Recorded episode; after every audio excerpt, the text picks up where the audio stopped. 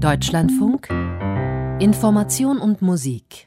Menschen aus den verschiedensten Fachdisziplinen werden interviewt. In rund 50 Videos, alle so gut 20 Minuten lang. Und das Thema ist Corona oder besser gesagt alle möglichen Aspekte des gesellschaftlichen Lebens in der Corona-Pandemie. Und so soll alles auf den Tisch. So der Titel dieser Initiative, bei der es auch personelle Kontinuitäten gibt, zur ähnlich klingenden Initiative Alles dicht machen, nur dass es hier mehr um Inhalte gehen soll. Also wie gesagt, rund 50 Videos, vermutlich haben nur die wenigsten auch wirklich alle gesehen, aber nur so ein kurzer Blick auf die Menschen, die dort als Expertinnen und Experten befragt werden, zeigt, es handelt sich in erster Linie um Personen, die der Corona-Strategie der politischen Entscheidungsträgerinnen und Träger kritisch bis vielleicht auch ablehnend gegenüberstehen. Es gab zu dieser Aktion dann auch kritische, aber auch positive Stimmen. Es gab einen zentralen Kritikpunkt, wenn Expertinnen und Experten angesprochen werden, dann ist nicht immer ganz eindeutig gewesen, geht es da um Meinung oder geht es um Expertise. Und darüber spreche ich jetzt mit dem Politikwissenschaftler Philipp Mano von der Uni Bremen. Er hat sich als Experte seit Jahren beschäftigt mit der Dynamik des populistischen Aufschwungs in Europa, auch mit der Frage, wie Demokratie unter Druck gerät. Und er hat sich jüngst selbst bei der Aktion Alles auf den Tisch beteiligt und wurde dort von einem Schauspieler interviewt. Jetzt interviewen wir Herrn Mano. Ich grüße Sie. Hallo. Ja, guten Morgen, Herr Schulz. Meine erste Frage, ganz naheliegend, warum haben Sie eigentlich mitgemacht und in welcher Rolle werden Sie da eigentlich befragt? Ich finde, das ist im Gespräch nicht ganz deutlich geworden. Sind Sie da Politikwissenschaftler? Sind Sie politischer Beobachter oder sind Sie Kritiker der Corona-Strategien? Ja, gute Frage. Warum habe ich da mitgemacht? Ich weiß nicht, wie es Ihnen geht. Mir geht es tatsächlich so, dass ich ja in den 20 Monaten Pandemie und der sehr intensiven Beobachtung dessen, was da passiert, denke, dass sehr vieles falsch gelaufen ist und dass das aufgearbeitet werden muss und dass zum Beispiel der Wahlkampf, den wir jetzt gerade hatten, nicht dafür verwendet worden ist, hätte man ja denken können, dass das Thema wird. Alles das, was uns äh, wahnsinnig beeinflusst hat, eingeschränkt hat, beschäftigt hat, ist da nicht wirklich auf den Tisch gekommen. So, es wäre jetzt eigentlich eine gute Chance, das zu machen. Zweite Frage, in welcher Rolle bin ich da eigentlich angesprochen worden? Ja, ich bin als Politikwissenschaftler angesprochen worden, der sich mit Populismus beschäftigt, aber auch jemand, der seit über einem Jahr in einer interdisziplinären Arbeitsgruppe arbeitet, mit einem Infektiologen, mit einer Pflegewissenschaftlerin, mit einem Pathologen, mit einer Kinderärztin, Juristen und wir bilden die Interdisziplinarität ab, die uns selbst als mangelhaft erschien, was die Beratung der Bundes äh, Bundesrepublik anging. Und wir haben uns da mehrfach geäußert in acht verschiedenen Thesenpapieren, sehr detailliert, sehr umfassend. Und ich glaube, in dieser Rolle bin ich auch von den alles auf den Tisch Machern, Macherinnen angesprochen worden. Also jetzt trotzdem die Nachfrage, also eher Richtung Expertise oder eher Richtung Meinung? Expertise. Mhm. Wenn ich es richtig verstehe, Sie haben es auch gerade angedeutet, Sie kritisieren unter anderem eine einseitige Auswahl an wissenschaftlicher Expertise in der Politik. Ich habe mich tatsächlich aber gefragt, ist das wirklich der Fall? Denn schließlich hört die Bundesregierung oder auch andere Entscheidungsträgerinnen und Träger auf Landesebene zum Beispiel ja auch zum Beispiel auf den Ethikrat oder auf Bildungsforscherinnen vom Deutschen Jugendinstitut, Kinderärzte jetzt zuletzt in der Frage der Maskenpflicht in der Schule. Da sind ja entsprechende Entscheidungen in den Ländern zum Teil ja auch gefallen. Also ist die Expertise tatsächlich so einseitig? Naja, die zentralen Parameter der Pandemiebewältigung äh, oder des Pandemie-Managements sind ja hauptsächlich im Bundeskanzleramt, dann in der Ministerpräsidentenkonferenz, aber sehr, sehr stark gesteuertes Bundes Bundeskanzleramt erfolgt. Die Expertise im Bundeskanzleramt, die tragend war für die großen Entscheidungen, wie eben die verschiedenen Lockdown-Entscheidungen im November, Dezember letzten Jahres, auch dann im Frühjahr dieses Jahres. Das waren Experten, Expertinnen, das waren Laborvirologen, es waren Physiker, es waren Mobilitätsforscher, es waren teilweise Intensivmediziner. Und das, da waren eben keine Kinderpsychologen dabei, es waren keine Sozialmediziner dabei, es waren auch keine Public Health Leute, keine Soziologinnen etc. pp. Und das ist sozusagen der Hauptkritikpunkt. Und da sind ja die, die zentralen Weichenstellungen gemacht worden. Und dass das ja ein Reduktionismus ist, auch ein, man kann das vielleicht sagen, biologischer Reduktionismus, der nur auf ein Virus guckt und auf dessen Reproduktionszahl und viele andere Dinge äh, außer Acht gelassen hat. Das ist meine, das ist meine Wahrnehmung dessen.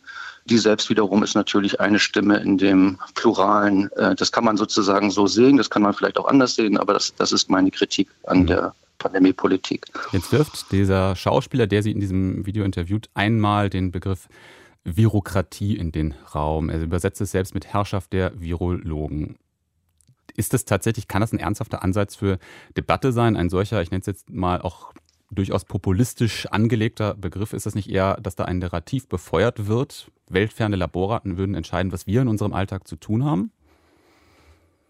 Also Laborratten, das ist jetzt ihre, Ihr Wort, da hätte ich mich natürlich äh, sofort ganz, ganz stark gegen verwehrt. Das ist, das ist, sowas geht überhaupt gar nicht. Es ist ja, glaube ich, nicht seine Meinung. Er zitiert nur sozusagen ein, ein Bild, was da in diesem Diskurs dann aufgerufen wird. Weder er noch ich schließen uns dem an. Nein, äh, das ist ja nicht der Vorwurf. Ich glaube auch, dass alle Akteure natürlich immer mit bestem Wissen und Gewissen handeln. Natürlich glauben wir nicht an die Herrschaft von Virologen. Es ist ja auch eigentlich ganz umgekehrt der Punkt, äh, dass man in dem ganzen Prozess eigentlich sehen muss, dass die Politik nie das Heft aus, dem, aus der Hand gegeben hat. Das ist auch ein direktes Zitat aus dem Interview. Wenn selektive Expertise herangezogen wird, gibt es ja jemand, der diese Selektivität hat. Und das war immer die Politik, in jedem Moment. Ähm, also, äh, Aber wer wäre, wer wäre denn Entscheidungsträger, wenn nicht die Politik in solchen Fragen? Also äh, die Entscheidung muss ja, muss ja von einer demokratisch legitimierten Institution getroffen Absolut. werden. Absolut. Natürlich, absolut. Aber worum, was sehr problematisch ist bei der ganzen Geschichte, ist quasi die systematische Verwischung der Rollen.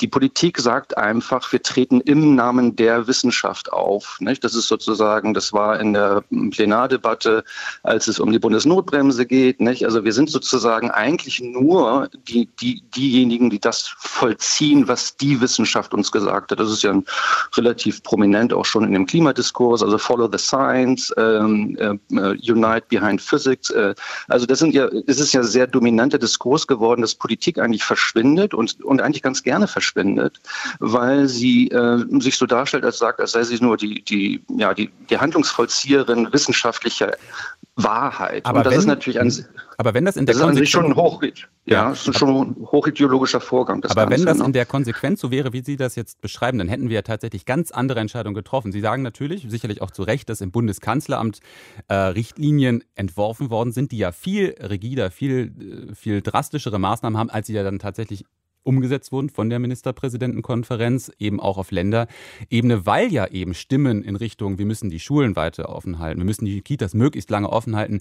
das ist ja alles in die Debatten einbezogen worden und deswegen sind ja die Entscheidungen so getroffen worden, wie sie getroffen wurden am Ende des Tages und eben nicht nur nach dem, was die Politik sich von der Wissenschaft hat sagen lassen. Ich kann das nicht so erkennen, dass dem so wäre. Naja, das ist genau der Punkt, dass man ja sehr, sehr, also dass man einerseits den Anschein erweckt, hier gäbe es eindeutige Evidenzen, es gäbe hier ganz klare wie soll man sagen, Szenarien mit relativ hoher Prognosekraft. Das hat sich im Nachhinein ja alles äh, als, nicht, ähm, als nicht tragfähig erwiesen. Nicht? Also da sind ja Zahlen äh, kursieren da eben, die auch von den Modellierern in die Welt gesetzt wurden. So nach Ostern hätten wir dann halt äh, ja, Inzidenzen von 350 bis zu 2000 in manchen Szenarien. Was, was wir wirklich hatten, ist Wenn unter 100. keine Maßnahmen umgesetzt werden. Ja, aber das, dann kann man immer sagen, warum habt ihr denn Szenarien, die so, die so wahnsinnig daneben liegen? Ja, dann heißt es, es ist Präventionsparadox. Ja, weil wir so dramatisch gewarnt haben, haben sich dann alle zusammengehalten und gerissen. Also das, äh, wie gesagt, das ist nicht Wissenschaft, das ist auch kein ähm, kritischer Diskurs, das ist auch keine Selbstkritik, wo man sagt, warum haben wir denn so wahnsinnig daneben gelegen? Herr Montgomery hat gesagt, wenn wir, ähm, wenn wir jetzt nicht schließen, werden wir 200.000 zusätzliche Tote bekommen. Das war ein Moment, wo wir schon 70.000 hatten. Kann man ja auch mal nach nachfragen, wo, auf, auf, was, auf was für Szenarien basiert denn das? Was, wo sind denn, was, ist denn ihre, was sind Ihre Modellannahmen? Mhm. Auch da könnte man ja, glaube ich, schon sagen, dass ein kritischer Journalismus da aus meiner Wahrnehmung äh, häufig gepasst hat. Ne? Das ist, wurde dann so durchgewunken. Ne? Naja, und das ist das sozusagen ist, die hauptsächliche Kritik. Das würde ich natürlich so nicht unterschreiben, aber ja. ja, also überwiegend zumindest. Nicht? Das sind sozusagen die Kritikpunkte, die da auch in dem Gespräch versucht werden darzulegen. Und man kann natürlich fragen, auch warum, warum das so attraktiv ist, Modellierer einzuladen. Das ist ja ein soziales Phänomen, ne? eine Pandemie. Nun ist ja, ne? zumindest, nun ist ja zumindest im Deutschlandfunk ja. nicht nur ein Modellierer oder eine Modelliererin nach dem anderen eingeladen worden, sondern ja auch dezidierte Kritiker solcher Modellrechnungen, zum Beispiel Gerd Antes, den wir recht oft im Interview dazu hatten. Geht der Vorwurf da nicht möglicherweise doch fehl? Nein, also ich will nicht sagen, dass es keine Pluralität der Stimmen in Deutschland gegeben hätte. Wir sind nicht in China, das ist völlig mhm. klar. Nicht? Also die Frage auch, können die gehört werden? Ja, die können gehört werden. Das sehen wir jetzt ja auch in unserem Gespräch. Äh, Sie fragen, glaube ich, sehr, sehr kritisch nach. Äh, und man hätte manchmal gedacht, auch wenn Herr Lauterbach auch mal so ein bisschen nach auf den Zahn gefühlt worden wäre, wäre es vielleicht äh, insgesamt um die Debattenkultur etwas besser gestanden in Deutschland. Nicht, aber der Punkt ist ja eigentlich, dass man sagt, okay, in den, bei den zentralen Entscheidungen, also eine Bundesregierung ist ja völlig frei, sich beraten zu lassen, von wem immer sie will. Das ist, das ist mhm. ihr gutes, gutes politisches Recht. Es hat auch ein gutes Recht, sich schlecht beraten zu lassen äh, oder sehr einseitig, sehr selektiv. Aber man kann ja eben das dann eben kritisieren. Der Punkt ist natürlich schon, dass in einer, in einer sehr polarisierten Stimmung es dann ganz schnell geht. Ja, Querdenker nah, Applaus von der falschen Seite und so weiter und so fort. Und das haben wir natürlich in unseren Stellungnahmen dann auch massiv gemerkt. Ne? Dann gehen wir mal auf das, äh, zuletzt noch mal auf die Frage polarisierte Debatten. Das wird ja regelmäßig diagnostiziert, dass Debatten in Deutschland polarisiert seien. Und jetzt versuche ich mal eine vorsichtige These. Ist es nicht so, dass aktuell, gerade jetzt in der politischen Gemengelage nach der Bundestagswahl, politische Entscheidungsträgerinnen und Träger eher auf Kommunikation von Vertrauen und Ausgleich setzen und dass das eigentlich ein Stil ist, der gerade vorherrscht und eben nicht die polarisierte Debatte? Das kann gut sein, ja. Also wir sind ja aber auch wirklich in der 20. im 20. Monat der Pandemie. Mhm. Ich, ich denke schon, wir sehen ja eigentlich, dass auch viele Parameter des vorherigen Managements still und heimlich einfach kassiert worden sind. Also natürlich gibt es da Umorientierung und deswegen ist es, glaube ich, eine gute Gelegenheit, jetzt auch das alles nochmal auf den Tisch zu legen, sozusagen. Man kann auch sich vorstellen, eine Enquete-Kommission einzusetzen und einfach mal versuchen, in Ruhe aufzuarbeiten, was ist da genau passiert, wer hat wann was vorhergesagt, warum ist das nicht eingetreten. Und äh, da müssten sich dann die einzelnen Akteure dann auch nochmal verantwortlich zeigen. Das war der Politikwissenschaftler Philipp Marnow von der Uni Bremen, den ich vor dieser Sendung sprechen konnte, über die Initiative Alles auf den Tisch.